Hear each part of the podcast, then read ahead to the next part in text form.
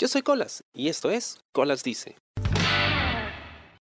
Creo que soy negro, pero ¿qué cosa es ser negro? ¿Qué cosa es la negritud? Existía en, bueno, existía en el siglo XX un movimiento político literario en la zona del Caribe que era el de la negritud, ¿no? que hablaba acerca de la identidad de la raza negra y qué cosa los hace negros. Ahora, mi, mi color de piel no es negro, tengo algo de colorcito, no, no, soy, no soy tan blanco tampoco, tengo, tengo un colorcito así bonito. Em, que no quiere decir que los otros colores sean feos, ¿no? Pero a veces cuando la gente es muy blanca, es horrible, ¿no? Porque se le notan las venas y, da cosa, tanta, tanta blancura. Cuando son muy, muy rojos, como que son colorados, también es como que da cosa. Pero no, no, no estoy hablando de eso, me refiero al, a lo que significa tener eh, la piel negra, ¿no? Y lo que siempre ha significado. Para mí, nunca ha tenido importancia porque yo he crecido en una familia negra. O sea, la familia por parte de mi padre, que es la que tengo aquí alrededor, a la vuelta de mi casa están mis tías y demás, y es la que veo en el barrio todo el tiempo, todos son negros. Ahora, el grado de negritud, eso ya es otra cosa, pero habría que definir si hay una escala de la negritud, ¿no? Pero son todos negros, ¿no? Y en mi casa siempre se escuchó música criolla y yo he crecido, he mamado eso, ¿no? y es la música que escucho y me identifico y a veces la siento también. Es, parece mentira, ¿no? Pero hay algo en tu, en tu ADN, algo dentro de ti que quizá tiene que ver con la familiaridad, pero también podría tener que ver con los genes, ¿no? Con esa transmisión, ese, enlace cósmico que puede haber, así nos ponemos un poco más, no sé, metafísicos este enlace cósmico que hay con tus ancestros y tus raíces, y aquello de donde vienes, porque si hacemos un árbol genealógico, yo podría, o sea, identificar mis raíces hasta África. Exactamente no sé de qué país de África, pero entiendo que de ahí vino mi tatara, tatara, tatarabuela, no sé, no sé cuántos tataras son, porque de verdad que es, un árbol muy amplio. Pero, pero de ahí vienen. Y em, eso me hace, supongo, poder decir que soy negro, ¿no? Supongo que porque entiendo esa cultura. Y hay mucha gente que, esto también me ha pasado, ¿no? Cuando, cuando lo digo, lo primero es que no me creen porque yo soy claro, de piel clara, entonces no me ven lo negro por ningún lado. Pero ya cuando les muestro fotos de cuando era niña y tenía el cabello muy ondulado, o les muestro la foto familiar de mis abuelos por parte de padre, que es una foto, todos son negros excepto mi, mi bisabuelo que es chino, ¿no? Todos son negros excepto él que es chino. Entonces, ah, ya, ahí sí me creen. Pero ¿qué cosa significa, no? Ser negro. Y es que hay tantas variantes que tampoco se puede estandarizar. O sea, a, veces el tema de la negritud se, se reduce a lo que es el color de piel. Y algunos otros eh, rasgos muy muy característicos e incluso estereotipados ¿no? como el tipo de música o, o la forma de hablar ¿no? la forma de bailar incluso pero siento que estamos como en un tira y afloja eterno, ¿no? Porque se habla del racismo que existe discriminación en contra de muchas minorías, ¿no? En este caso la minoría negra, pero siempre se habla de ello en el contexto estadounidense ¿A qué me refiero? Cuando empezó el tema del Black Lives Matter, aunque yo he estado en contra, y quizá de mis razones en, otro programa, cuando empezamos con ese tema, había mucha gente aquí en Perú que ponía estas fotos en su perfil de Black Lives Matter eh, son poserías, ¿no? Pero incluso gente que era activista, ¿no? Que defendía este tipo de causas, que hablaba de este tema de Black Lives Matter, pero todo en función de lo que pasaba allá, en Estados Unidos, en la realidad de allá. Pero nadie hablaba de lo que pasaba aquí. O sea, nadie hablaba de las vidas negras importan. ¿Por qué se habla tan poco de la negritud que hay en Perú? Bueno, tiene que ver con muchas cosas, ¿no? La hegemonía de la cultura americana, los medios masivos, redes sociales y demás. Pero yo no escuchaba nada al respecto de, las vidas negras de aquí. Quizá porque la población negra en Perú es, es muy pequeña, ¿no? Me encantaría conocer o entender mejor lo que significa ser negro en el Perú. Visto por otros, ¿no? Porque si bien yo me he creado, o bueno, me he creado y me he criado, puede ser un error, pero no, en realidad sí me he creado, por decir, un proceso de creación, dentro de una comunidad con una fuerte presencia de negros. Ah, y yo lo digo, eh, le digo negros, ¿ah? o sea, eh, afroperuanos, esas son tonterías. African American, that's bullshit negros, es el término y, y no, no debería tener ninguna connotación negativa ni despectiva para nada. Como dice Víctor Santa Cruz, qué rico suena, ¿no? Y qué ritmo tiene. Sí, suena muy bien.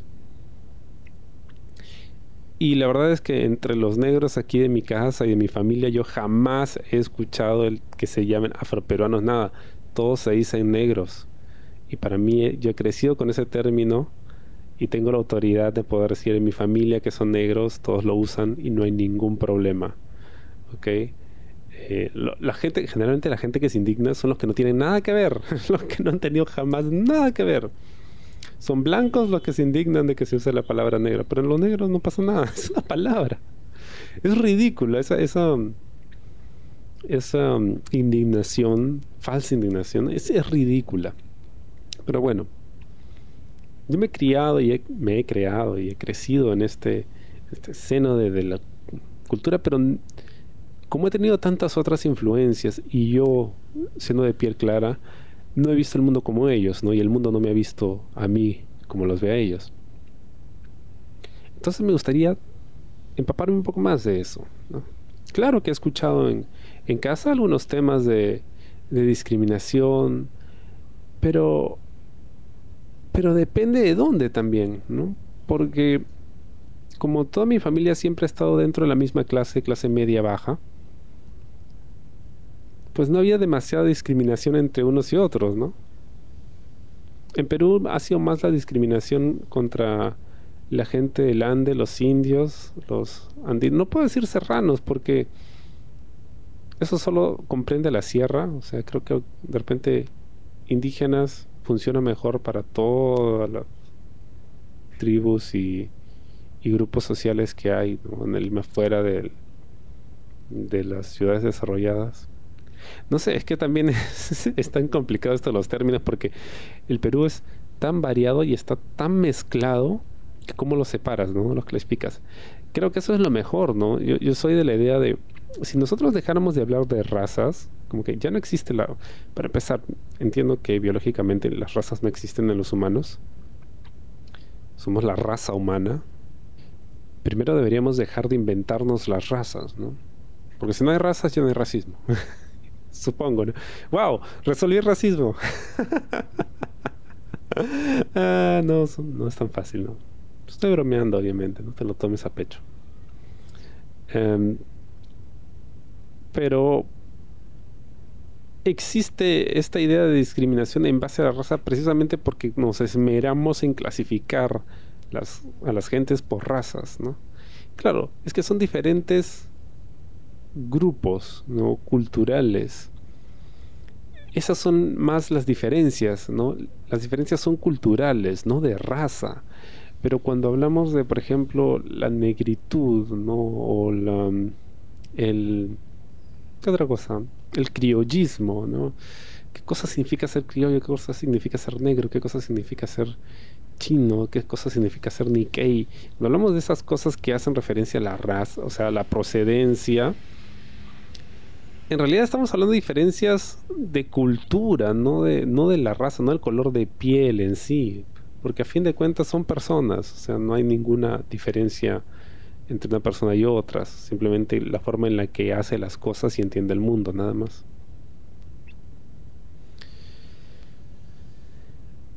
Y por ello, porque la raza en realidad a mí no me importa, nunca me ha importado y yo no veo en función de, qué raza eres, porque no estoy, comprando un perro. Eh, no tengo problema de decir que soy negro porque es la cultura en la que me he criado, ¿no? Y de repente me dicen, no, eso es apropiación cultural, que eso es otro tema, lo voy a dejar para otro episodio. Y eso de la apropiación cultural, o la gente que usa ese término para denunciar a quien que lo está, que está, ultrajando a la cultura que no es suya, es una real estupidez. Pero quiero hablar largo y tendido de ello más adelante. Entonces sí, puedo decir que soy negro, porque lo siento, ¿no? Siento el golpe, el, el beat de la música, ¿no? De la percusión, que es algo muy primitivo. No es exclusivo de África, ¿eh? No lo es. Pero históricamente está vinculado, ¿no? Cuando yo escucho música africana, no puedo evitar sentir ese, ese beat en el pecho, ¿no? Ese pam, pam, pam, pam, ese como cierta conexión. Ay, nuevamente, yo le he mamado, ¿no? Entonces esto viene desde atrás, desde mis ancestros. Y es una conexión que yo no, yo no he sentido tan fuerte como, por ejemplo, la conexión con mis raíces chinas, ¿no?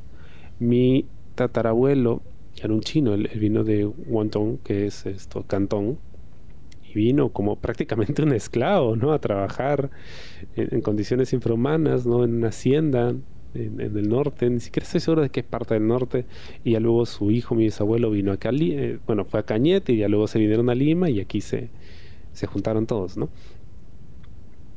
Pero nunca sentí esa conexión tan fuerte con, con China, ¿no? A pesar de que he estudiado el idioma, eh, he tratado de meterme un poco más en la cultura y eso, no lo siento, no he crecido con eso, pero con lo otro sí.